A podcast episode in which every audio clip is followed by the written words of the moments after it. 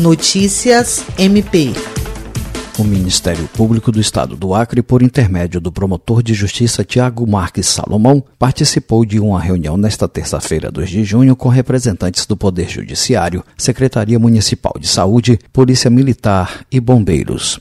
O objetivo da reunião foi alinhar as ações entre os órgãos do município para a prevenção e combate ao coronavírus, bem como reforçar a orientação à população sobre a importância das medidas de higiene e combate à Covid-19.